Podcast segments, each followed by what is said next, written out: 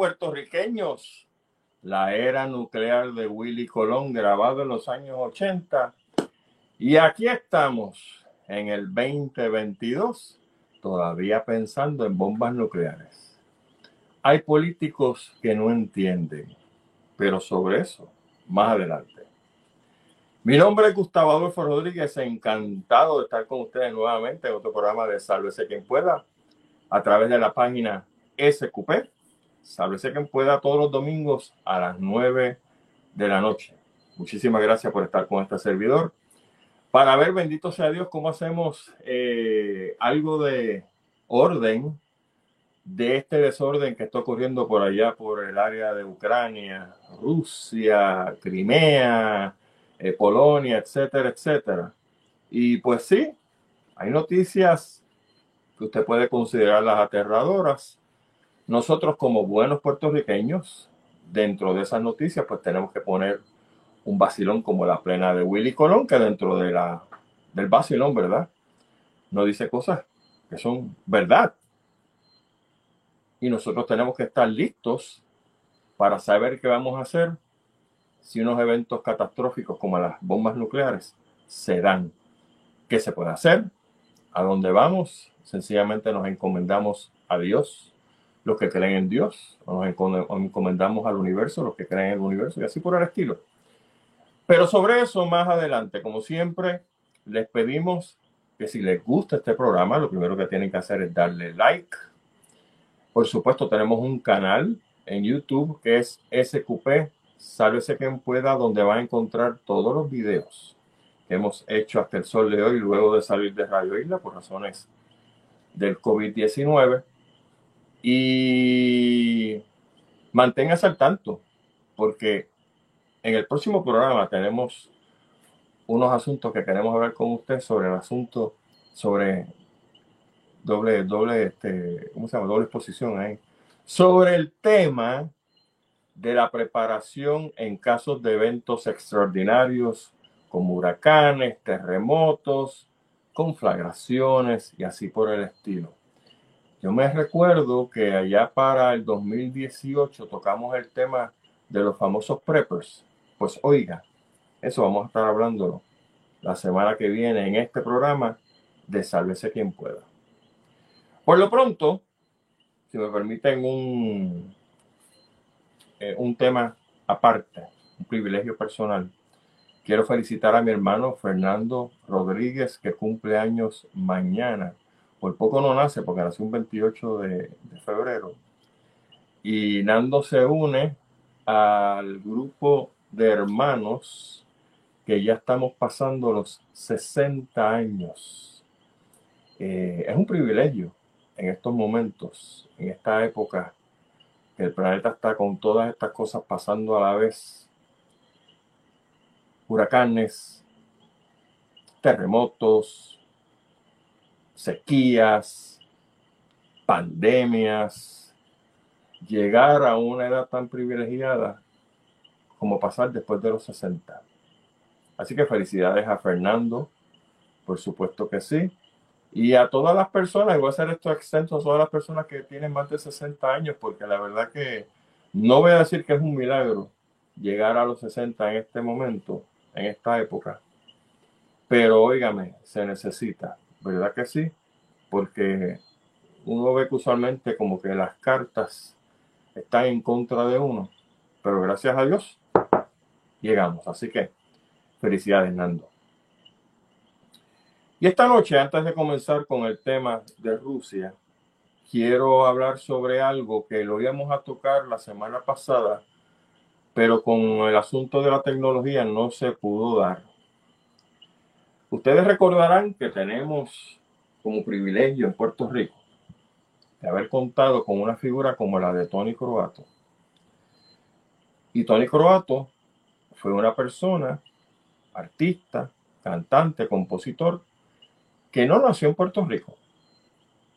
Y sin embargo, llegó a estas playas, se enamoró de Puerto Rico, se enamoró y se casó con puertorriqueñas y decidió que esa sangre que él tenía no era italiana, iba a ser sangre puertorriqueña. Y digo esto porque hay seres humanos formidables, encantadores, de diferentes partes del mundo que han llegado a nuestras tierras y han visto lo que nosotros tenemos aquí. Y no es que hayan negado su tierra, pero en un momento dado, esta mezcla de sentimientos toca las profundidades de su espíritu y deciden que esta va a ser su patria y que aquí van a morir. Y en la noche de hoy vamos a hablar sobre la vida de una de esas personas que nació lejos de aquí, bastante lejos de aquí. Pero cuando llegó a Puerto Rico, se enamoró de la tierra, se enamoró de la naturaleza y se enamoró de sus árboles. Y es una figura que entre los científicos en Puerto Rico es muy querida. Y se trata del señor Frank Wadsworth, que murió escasamente hace mes y medio, si no me equivoco, hace dos meses. Y yo conocí a don Frank, por supuesto que sí, porque cualquier persona que era biólogo en aquel momento, estoy hablando de los años 80, 90, tenía que conocer a ese señor, pero una enciclopedia en términos de la taxonomía. La taxonomía es el estudio de los árboles, el manejo de los árboles. Y con, cuento ahora mismo con un querido compañero puertorriqueño que también tuvo el privilegio de conocer a Frank. Y es el señor Orlando Rivera. Y Orlando Rivera es un jibarito de Manatí. Siempre ha sido jíbaro, aquí allá afuera, donde quiera que se pare. Este es puertorriqueño que lleva en la sangre y no hay Dios que se lo quite, ¿sabe? Y ha sido amigo de este servidor por 20 años. Es graduado de la Universidad de Puerto Rico en Río Piedras con un bachillerato en Ciencias Naturales. Después hizo una maestría en Administración Pública y Manejo Ambiental en Florida State University en Tallahassee. ¿Quién ha estado en Tallahassee? Seguro que sí. Y ahora es estudiante doctorado de Geografía Ambiental también en Florida State University. Don Orlando trabajó por 32 años con el Departamento de Protección Ambiental del Estado de la Florida en la restauración de ecosistemas alterados por la minería. Actualmente se desempeña como instructor de seguridad de minas para el gobierno federal. Orlando ha sido líder de escutismo y discípulo, fue discípulo de Frank Wadsworth, precisamente en el escutismo, cuando Orlando tenía 15 años y estaba en lo que se llamaba el Nature Team de Oaxaca. Y un secreto que les voy a decir que no lo sabe mucha gente. Ese señor que van a ver ahora fue jefe mío en Tallahassee, en la división de minas. Óigame, buen jefe.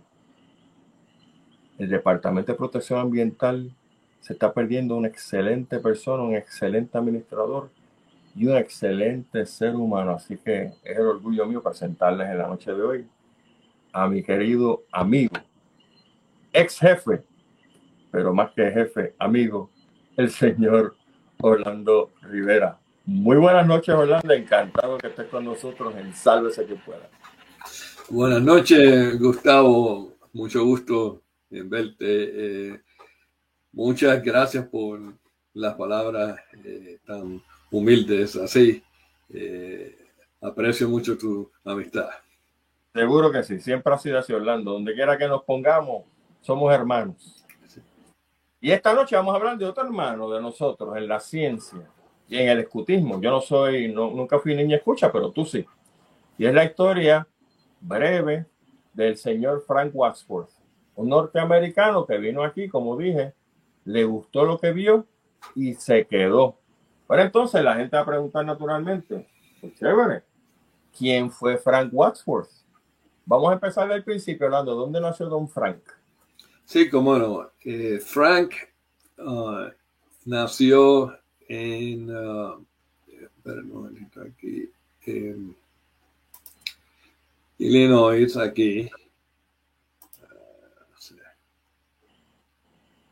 eh, y él se estableció, él, él nació en 1915 en Illinois y y se estableció en Puerto Rico en 1942. En, en ambos, en, en, ambas fechas tú y yo éramos angelitos flotando.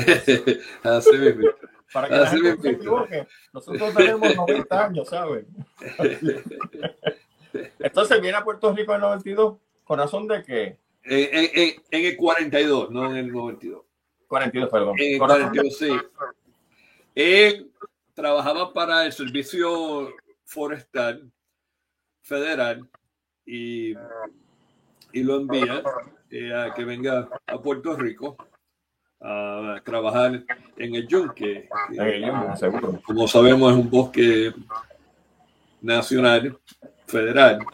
Y él llega en el 42, se quedó en la isla, como tú bien dijiste, se enamoró de la isla, los recursos, y él estableció el Instituto Internacional de Taxonomía Tropical de los Estados Unidos, como bien explicaste, taxonomía es la, el estudio de los bosques, eso aquí no, no lo había, y fue eh, el doctor Frank Wasu quien lo estableció y se convirtió en su director. También fue director del de Servicio Forestal Federal. Eh, Frank, una de las cosas que más le estuvo curioso cuando él llega a Puerto Rico es que él dice ver caña de azúcar en las montañas. Como sabemos en la historia de Puerto Rico, pues Puerto Rico era un productor de caña.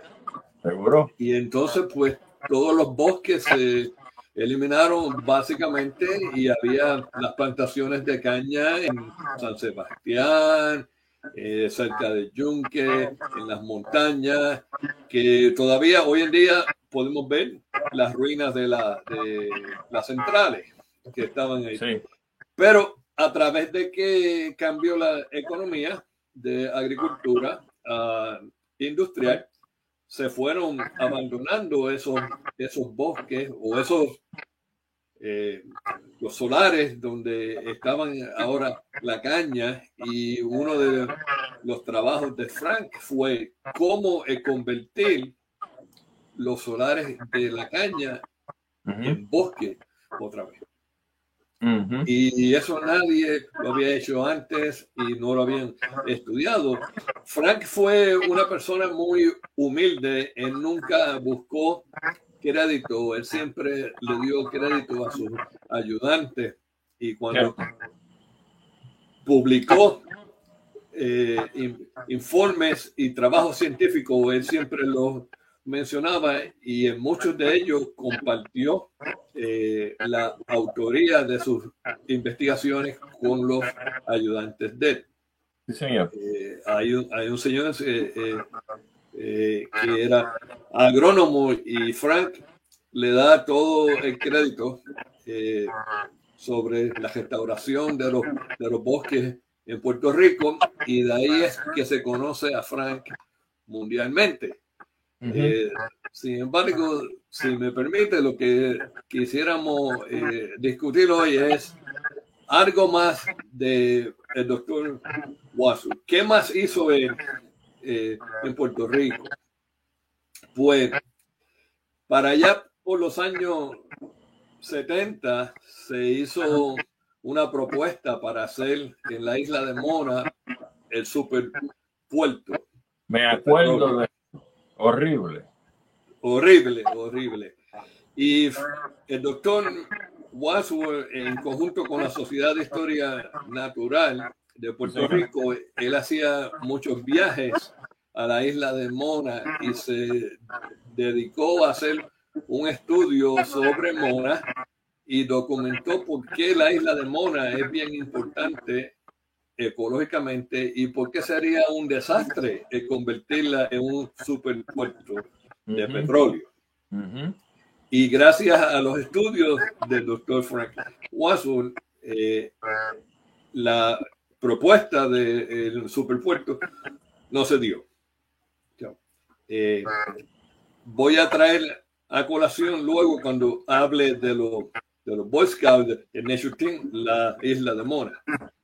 pero vamos a seguir eh, así por todo lo que hizo Frank Wadsworth en, Puerto Rico. Pues Frank también le tenía una pasión sobre la educación. Y para él era bien importante educar a la gente sobre la conservación. Y él aprovechó sus posiciones en el servicio forestal para hacer eso posible. Eh, por ejemplo, eh, ¿cuántos han ido a El Yunque y cuántos han subido a la torre a Yokahu? Todo el mundo yo creo que hay. ¿Seguro? Donde está la torre Yokahu, esos terrenos no eran de Yunque, eran privados y había como un, una cantinita ahí, un, un negocio. Oh, sí. Sí, no me acuerdo de Entonces Frank, en su visión de educar a la gente y ver la conexión entre la playa y las montañas. Cuando uno sube a la torre de Ocajún, uno ve la playa de Luquillo y hasta Fajardo y ve las montañas. Y, y Frank quería educar sobre las cuencas hidrográficas y él, utilizando su posición de director del servicio forestal, adquirió los terrenos para construir la torre de observación. Sí, señor. Y en una reunión que tuvo eh, Frank con otro historiador de Puerto Rico, el señor, el doctor Alegría, diseñaron la torre y cuenta que fue el doctor Alegría quien le sugirió ponerle el nombre Yokahu. Yokahu. Mira qué interesante, mano. A la torre de, de, de observación que hay en el bosque. Ahí, sí. Pues Frank también había sido scout cuando joven, era Eagle Scout, y se interesó en el movimiento de, scout en Puerto Rico y en el campamento Oaxaca. Y él crea el Nature Team en 1965. Y estuvo siempre, fue el encargado de darle adiestramiento. Yo conocí a Frank cuando tenía como 15 años. Eh, el año que viene cumplo 60, así que caigo también en el círculo de los 60. Sí, señor. sí, y, y Frank, eh, un jibarito de manatí que fuera a coger fines de semana adiestramientos de naturaleza con alguien como Frank Wadsworth. Sí. Y, y Frank Wadsworth traía a gente como Bárbara Centrón, Gilberto Centrón, el, el arqueólogo Ovidio Dávila, uh, Dr. Woodbury, todos esos que saben de conservación eh, saben esos nombres, eh, quiénes son. Pero la importancia que uh, Frank creó el Nature Team. Te voy a leer algo que Frank dijo sobre el Nature Team. Éramos tres o cuatro y así empezó el Nature Team. Oh, y eso es bueno. Eso es bueno. Aunque no producimos talzanes, producimos, producimos ciudadanos que son buenos. Y eso, basta para mí. Eso es cierto. Muy bien. Ese punto es bien importante porque va con la idea de Frank de educar, conservación. Lo que él quería es educar. Esa es la misma premisa que él luego utiliza en la casa de pueblo adjunta para educar a la gente sobre conservación, aparte de, de, las agencias del gobierno y de los Boy Scouts. Él utiliza ahora eh, otros ciudadanos para crear ciudadanos que tengan conciencia ambiental. Oye, es interesante hablando que a la medida que eso sucede, esas personas se convierten en mejores ciudadanos porque protegen, no desde el punto de vista fanático, sino que protegen los recursos que necesitan ser protegidos. Porque no es convertir a la gente, quizá como piensan algunos desarrolladores, en come fuego. No, mire, en verdad, el come fuego ambientalista en Puerto Rico son muy pocos.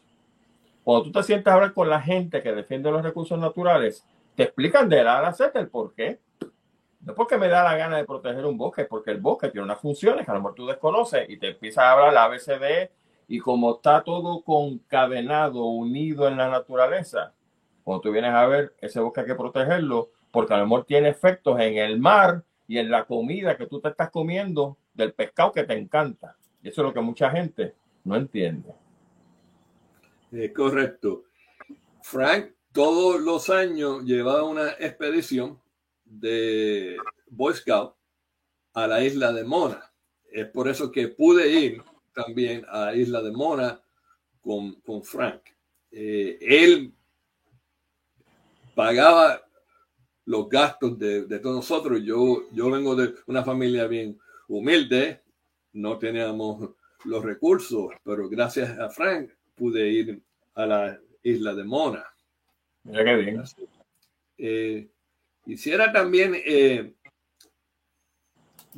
leerte otra frase que, de, Frank. Él, él dijo, yo soy gringo. No he hecho mucho por Puerto Rico. Lo que sí pude hacer fueron puertorriqueños buenos que les gustara la naturaleza. Es correcto. Muy bien. La pegó también. Y esa parte de que mucho por Puerto Rico este, eso no es cierto. Eso no es cierto. Él hizo muchísimo. Y demasiado. Para acá hace mucha gente aquí en este país que son puertorriqueños por Puerto Rico. Hizo demasiado. Del punto de vista, Orlando, ya que estamos terminando la entrevista, del punto de vista de la ciencia, ¿a qué se, qué se le atribuye a Frank? ¿Cuál es su aportación a la parte de la literatura científica?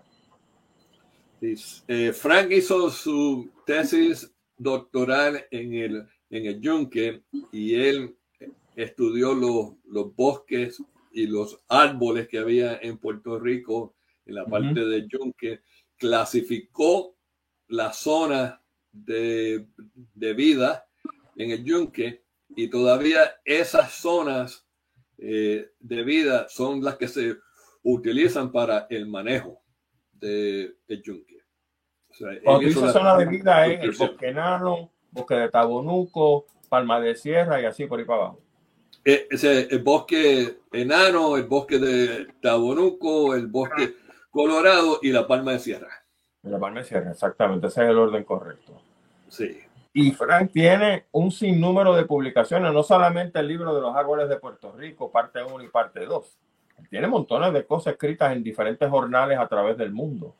Tiene muchísimo, muchísimo, más de 100. Eh, te voy a leer aquí rapidito para coger y terminar, Gustavo. Él, él también dijo, el trabajo me trajo a, donde, a, a, a un sitio donde hay la mayor concentración de recursos naturales en el planeta, Puerto Rico. Muy bien. Lo dice una persona científico y que vino aquí, posiblemente de visita, pero decidió quedarse. Tú sabes el orgullo que yo siento cuando una persona que viene de afuera nos dice, mano, lo que ustedes tienen en Puerto Rico en términos de recursos naturales es una joya, es un diamante.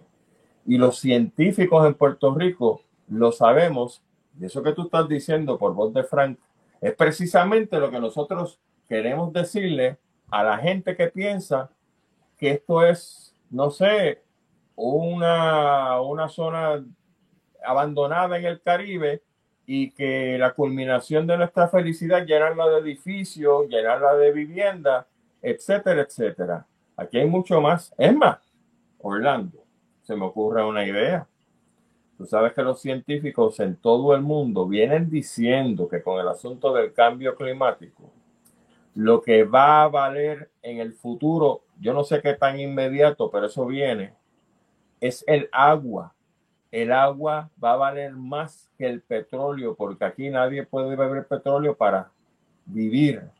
Eso significa que si uno de los recursos más importantes que tenemos en Puerto Rico es el agua, lo manejamos de manera adecuada, como el agua va a costar dinero, va, el que lo tenga va a tener dinero, esa es la manera de nosotros llegar a ser el puerto rico que llevamos en nuestro nombre. Porque ese es un recurso que va a faltar en muchas partes del mundo y el que lo tenga, mi hermano, se va a saltar de dinero. Y ahora vemos a la gente allá en, en el Arabia y el Medio Oriente, los que sacan petróleo, altos de chavo. Y ese guiso les va a durar hasta que la energía renovable se monte. Y cuando se monte, les va a durar hasta el momento que la gente diga, ¿sabes qué? La gente en mi nación necesita tomar agua. No tenemos agua. ¿Qué vamos a hacer? Vamos a comprársela a la gente que tiene. Y adivina qué. Y eso, esa es la visión, Orlando, que los científicos tenemos, pero que los políticos de pacotilla que continuamente elegimos cada cuatro años ni ven, ni entienden y jamás lo entenderán porque no tienen la capacidad de visión que tiene un científico. Un científico bien entrenado como tú y como lo tenía el profesor Wadsworth. Así que de verdad, esta, esta charla contigo, breve, concisa, pero muy interesante, lo que nos deja ver es la importancia de tener educadores en términos de los recursos naturales y cómo eso puede ser una excelente avenida para los educadores que nos están viendo, para los maestros que nos están viendo, hablar sobre los recursos naturales de Puerto Rico, porque al final, mi hermano, si no tenemos aire, si no tenemos agua, si no tenemos que comer, no somos nadie en el planeta. ¿Algo más que quieras añadir, Orlando? Solamente te quiero dar las gracias otra vez por la oportunidad de estar aquí, saludarte y vamos a seguir honrando el legado del doctor Frank. Así será. Gracias. Y la próxima vez que vaya a Tallahassee, te llamo porque todavía tengo ah, una cosa en un almacén allí perdida. Que... ¿Cómo no? Acá estamos, a su orden. Saludos a tu señor Orlando y a tus nenes. Gracias, igualmente. Un abrazo y muchísimas gracias por estar con nosotros. Cómo no, gracias. Muy amable. Mis amigos, era el científico Orlando Rivera directamente de Tallahassee, haciendo esta maravillosa interpretación de lo que fue la vida del doctor Frank Wadsworth, un norteamericano que quería más a Puerto Rico que muchos supuestos puertorriqueños que tenemos por ahí pululando y que dice que a nivel de billetes que esta isla va a progresar. ¿Cómo no? Una parte sí, pero no toda la isla es así. ¿eh? Mis amigos, les voy a pedir nuevamente, como les pedí al principio del programa, que le den like a este programa, que por favor se suscriban a nuestro canal en YouTube, SQP, sálvese quien pueda. Estamos aquí todos, todos los domingos a las 9 de la noche, buscando la información que quizás no encontramos en otro sitio para aprender. Yo aprendo un montón cuando me siento a leer para interpretárselos a ustedes. Yo aprendo también con los comentarios que ustedes tienen a bien dejar en nuestra página, como ahora. Saludos a Teresa Rivera, a Mary Vázquez, a Luz Villanueva y a todos los amigos que están con nosotros en la noche de hoy. Y por supuesto que no se me olvide que estamos también en las páginas de Twitter, eh, Instagram a través de arroba salvecpr y por supuesto el chorro de montón de podcasts que tenemos disponibles para todos ustedes que los pueden encontrar a ese listado en los diferentes videos que tenemos eh, y que publicamos todas las semanas a base de, precisamente por pues, los programas que hacemos con mucho gusto para todos ustedes. ¿Perdón? Ah, el canal de... En YouTube en la descripción. Ah, sí, en la descripción me, dice nuestra productora técnica Marla Díaz que en la, en la descripción en el canal de YouTube aparece la descripción también de cuáles son esos podcasts. Así que gracias Marla, muy amable. y los videos, sí, los videos de YouTube. es que Marla no quiere aparecer en cámara, lleva en eso hace meses y voy a tener que poner la vía linda para que se sienta aquí con nosotros para que nos hable como lo hacía antes. Bueno, vamos a pasar al tema de este señor Vladimir Putin, pero antes quiero hacer constar la grata sorpresa de haber estado con eh, mi querido amigo Andrew Álvarez en su conferencia del día de ayer y el día de hoy. Marla y yo fuimos en la tarde de hoy. A ver su excelente conferencia Extinción. Andrew, como ustedes saben, es un recurso sumamente valioso que tiene Puerto Rico en términos de sus conocimientos. Y hablando de que lo que está hablando con Orlando, ¿no? Cómo Andrew te agarra un tema y te habla de otro y lo concadena, lo une porque todo en la naturaleza está unido. Aquí no hay entes aparte. Mire, si no hay entes aparte, que el primero que se supone que está unido es el, el ser humano. Y cuando el ser humano no da la gana de hacer las cosas como se supone, pues la naturaleza lo que hace es que nos da cuatro galletas y volvemos a nuestro sitio. ¿Es o no es? Bueno, pues en esta conferencia sobre extinción, Andrew habló sobre precisamente esta amenaza de este señor Vladimir Putin de activar las armas nucleares si él entiende de que Occidente se está metiendo en una situación que él entienda a su vez que es muy regionalista. Antes de hablar de Vladimir Putin y su amenaza, voy a hablarles un momentito sobre una persona que es su mano derecha, que fue presidente de Rusia del 2008 al 2012 y que aparentemente yo creía que Vladimir Putin era el loquito, entre comillas, de la película, pero aparece uno que está más loco que él. Y no digo loco, porque eso no es cierto. Vladimir Putin no es ningún loco como el chinito allá de, Corea del Norte. Este es una persona sumamente calculadora, al punto que trabajó con lo que es la CIA eh, similar, ¿no? De allá de Rusia, que es la KGB pues, trabajó con ellos, ¿no? En, aquel, en un momento dado. Pues la persona que le estoy hablando se llama Dimitri Medvedev. Y este señor Medvedev, como dije, fue presidente de Rusia del 2008 al 2012. Sirvió como primer ministro de Vladimir Putin por ocho años hasta el 2020. Y ahora mismo es la cabeza de la Seguridad Nacional de Rusia. Y antier, este señor hizo, no sé, fue una conferencia de prensa, unas declaraciones, un Twitter. El asunto es que él establece tres puntos de los más interesantes, uno de los cuales desemboca en lo que nosotros vamos a hablar en breves momentos. ¿Qué sugirió este señor Dimitri Medvedev? Tres cosas. Número uno, que como las cosas se siguen poniendo calientes con Rusia, en términos de Occidente, diciéndole a los rusos lo que deben y no deben de hacer con Ucrania. Él entiende entonces que Rusia debe congelar y nacionalizar las instituciones, eh, compañías, todo lo que haya allí en Rusia ahora mismo, en terreno ruso, de lo que él considera que son naciones enemigas. Obviamente, ¿de quién estamos hablando en estos momentos? De la China no es. Estamos hablando de las naciones que son parte de la OTAN, de la Organización del Tratado Atlántico nacional. ¿Quiénes son? Pues Estados Unidos, Francia, eh, Inglaterra, este, Alemania, Australia, Finlandia y dale que es tarde. Todo lo que son parte de Italia, todo lo que son parte de esa organización. Está diciendo, ah, pues como ustedes nos están poniendo un cerco y no nos permiten a nosotros hacer lo que queremos hacer, pues vamos a nacionalizar todo lo que ustedes tienen aquí adentro. Y así estamos parejos. Eso fue lo primero que él sugirió. Lo segundo que él sugirió, mire qué interesante. Este es el tipo que es la mano derecha de Putin, que no dudo que Putin le haga caso, y le hizo caso. Ya verá por qué.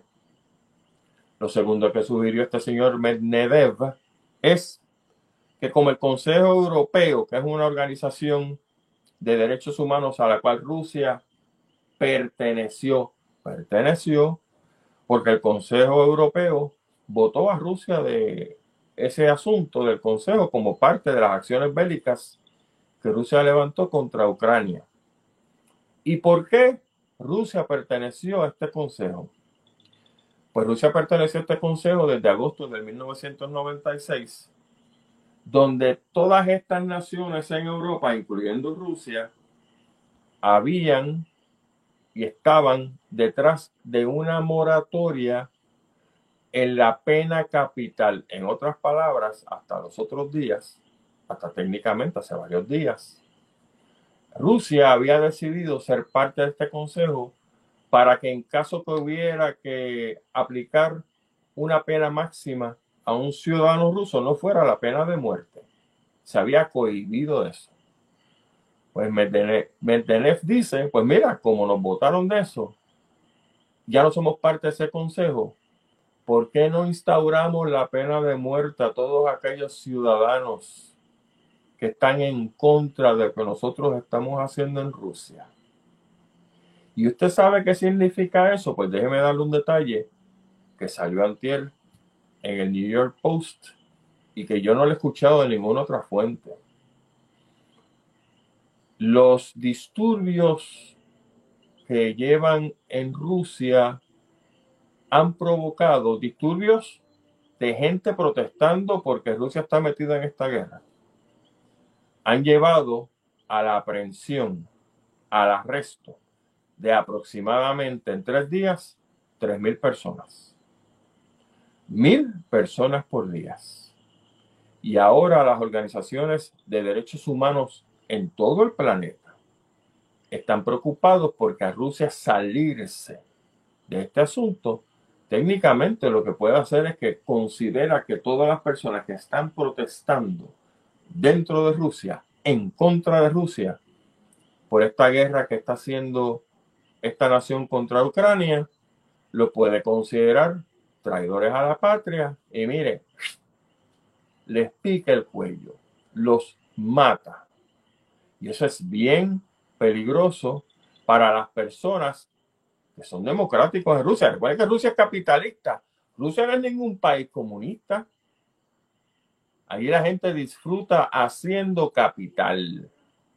Y ahora resulta que en esta, lo que se está convirtiendo en una pseudo democracia, pues tú no puedes protestar si el gobierno tuyo decide hacer algo que a ti no te gusta. ¿A qué suena eso? ¿Verdad que suena a sistemas comunistoides? Donde tienen todo el tiempo agarrado, usted sabe por dónde, y usted no puede hacer la protesta porque sabe que después lo que vienen son palos, cárcel y probablemente ejecuciones. Pero lo tercero que señala este señor Medvedev a Vladimir Putin, y lo hace abiertamente, es que Rusia debe salir del tratado START. El tratado START fue un tratado, o es un tratado, de control de armas nucleares que vence en febrero del 2026. Estados Unidos y Rusia firmaron este tratado. Y este tratado lo que indica es que en ningún momento, ni en Estados Unidos, ni en Rusia, pueden haber más de 1.550 cabezas nucleares y no más de 700 misiles, que está diciendo este, esta mano derecha de Putin. Al diablo con el tratado STAR, como los Estados Unidos está interfiriendo en nuestros asuntos internos, vamos a mandar al infierno el tratado y vamos a tener todas las armas nucleares que nos dé la real gana. Y si usted coge una potencia como Rusia y una potencia como Estados Unidos y aniquila un tratado de este tipo, que está comenzando? Una carrera armamentista. Porque ahora hay manera, como no hay un tratado, de que los grupos rusos viajen a Estados Unidos para verificar que estas cantidades de armas nucleares, ojivas nucleares y misiles se den, y ya no puede un grupo de norteamericanos viajar a Rusia para hacer la verificación propia. Y a propósito, hay tecnología para hacer esto, ¿ah? Satélites y 20 cosas que ellos saben cuando se están construyendo facilidades nuevas. Porque donde están los cohetes rusos ahora mismo y donde están los cohetes norteamericanos ahora mismo, ambos países lo saben. Porque de otra manera tú no puedes tener un tratado para saber cuántos están literalmente producidos o produciéndose para alcanzar ese número. Así que mire qué difícil se está poniendo esto. Mientras tanto,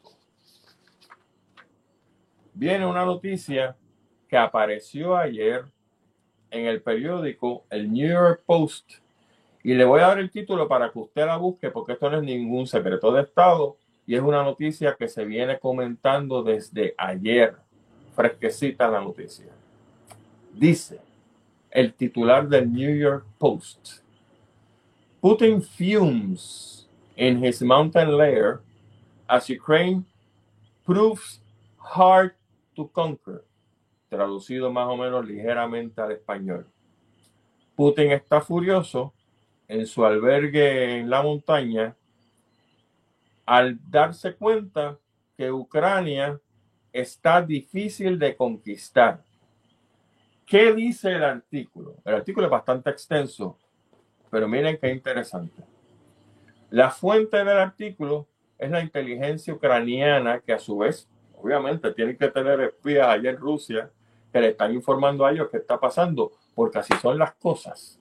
Los sistemas herméticos, herméticos, herméticos, rara vez existen. Usted tiene que gente, mira, que a billetazo limpio le llega a la barriga y le dice lo que está pasando. ¿Qué está pasando con Putin? Uno, Putin está furioso porque no ha conquistado hasta el sol de hoy ninguna de las ciudades principales de Ucrania. Por supuesto, tiene sus pueblitos y sus cosas que pues, nadie le ofrece resistencia, los rusos se meten y chihichija. Pero de conquistar, de lograr obtener el poder de una de las ciudades grandes, no ha sucedido. El artículo señala a través de la inteligencia ucraniana que recibe información de Rusia que hoy es el cuarto día de guerra y que no tienen suficientes municiones para continuar el avance. Dice el artículo que debido a las sanciones que están dando a todo switch Occidente en contra de Vladimir Putin y Rusia, y una de esas sanciones es posiblemente sacarlo de lo que se llama el sistema SWIFT, el sistema bancario, donde qué sé yo cuántos bancos en Rusia pueden inmediatamente convertir dinero de un lado a otro. Pues eso, miren, parece que lo van a picar. Y como está mermando el dinero en Rusia que pueden sacar de otros lugares para hacer las transacciones de compra de equipo, etcétera, pues esa, ese asunto lo tiene a él mal. Dice el artículo que alegadamente, si los ucranianos aguantan 10 días o más a los rusos de no poder conquistarlo, Rusia se va a tener que ir a dialogar. Pero usted sabe qué pasó hoy, ¿verdad? De buenas a primeras, Rusia va a dialogar con los ucranianos no sé si era en Belarus o uno de estos lugares, me parece que sí, pero no estoy muy seguro. O sea que ya los rusos, antes de los famosos 10 días, están dispuestos a dialogar. Y yo le voy a hacer una pregunta a usted, que estaba hablando ahorita con Gilberto Albelo, doctor Chopper, y que él hizo exactamente la misma pregunta que yo me hago. Cuando usted está ganando una guerra, usted dialoga. Si usted está ganando la guerra, porque tiene que amenazar de momento con que va a volar medio país y qué sé yo. O sea, ¿por qué tú tienes que ir de 1 a 10 en un brinco cuántico si las cosas están funcionando para ti? Obviamente, usted se dará cuenta que hay mucha propaganda de todos lados, del lado norteamericano, del lado ruso, pero este artículo que apareció en New York Post deja de ser propaganda porque los norteamericanos no tienen gente en el frente para decir, ah, no te apures, que las cosas están bien porque Putin le falta esto y le falta al otro. Eso no es lo que está pasando allí. Por lo tanto, a este artículo yo le doy suficiente credibilidad porque no es un artículo dirigido a las familias de los soldados que a lo mejor iban a estar en el frente de guerra, sino un artículo solamente de información, pero viene más. La guerra, de acuerdo al artículo, le está costando a Rusia la friolera de 20 billones de dólares al día. ¿Usted escuchó eso?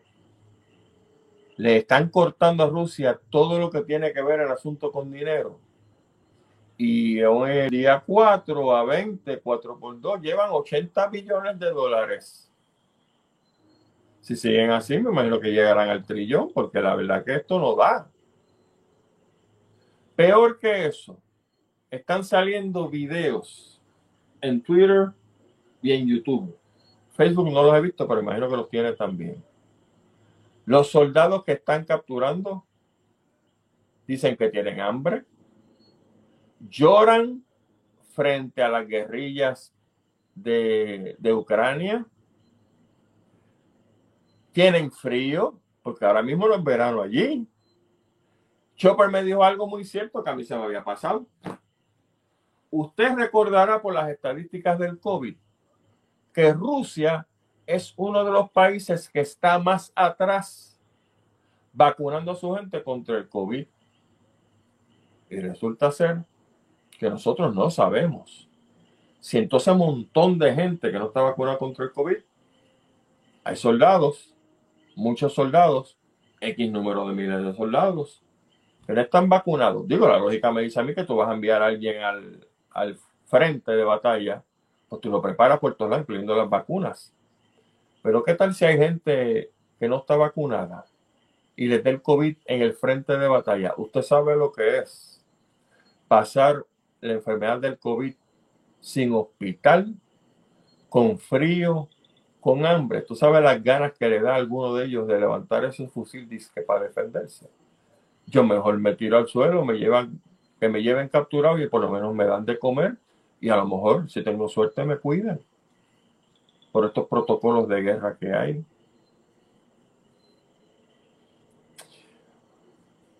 Y finalmente, el artículo dice algo bien interesante, que si eso es cierto, explica muchas cosas. Putin, como dice el artículo, se fue a una montaña, a un retiro, a seguir recibiendo información y hablar con sus generales de cuáles son las próximas movidas. El artículo dice que Putin se llevó con él no solamente generales de alto rango y militares de alto rango para discutir estrategias. Dice el artículo, no lo digo yo, pero busque lo que aparece citado, que Vladimir Putin se llevó X número, porque el artículo no lo dice, de oligarcas con él. Oligarcas son la gente que tiene mucho billete.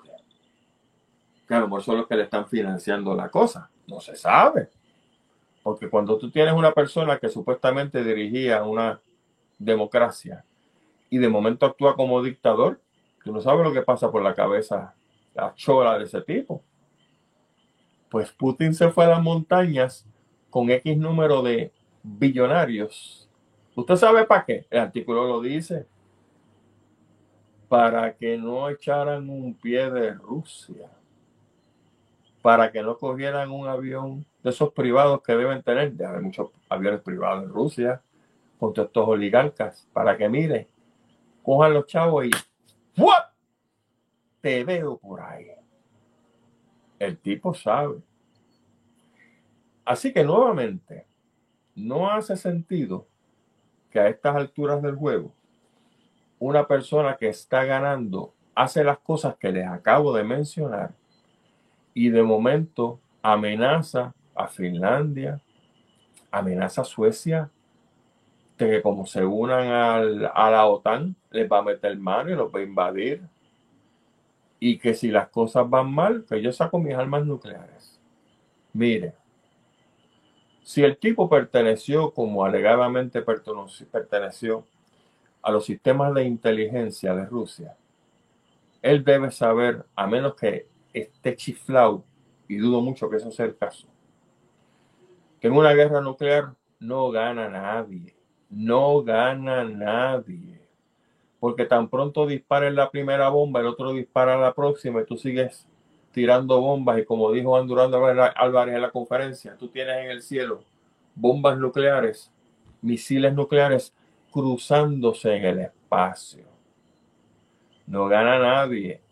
Y aquí hay otra gente que sabrá Dios si ya está trabajando tras bastidores, que es China, que le dijo, mi hijo, si tú te entras en una conflagración nuclear con los norteamericanos, ese viento envenenado, radiactivo, adivina dónde viene a dar. a mí.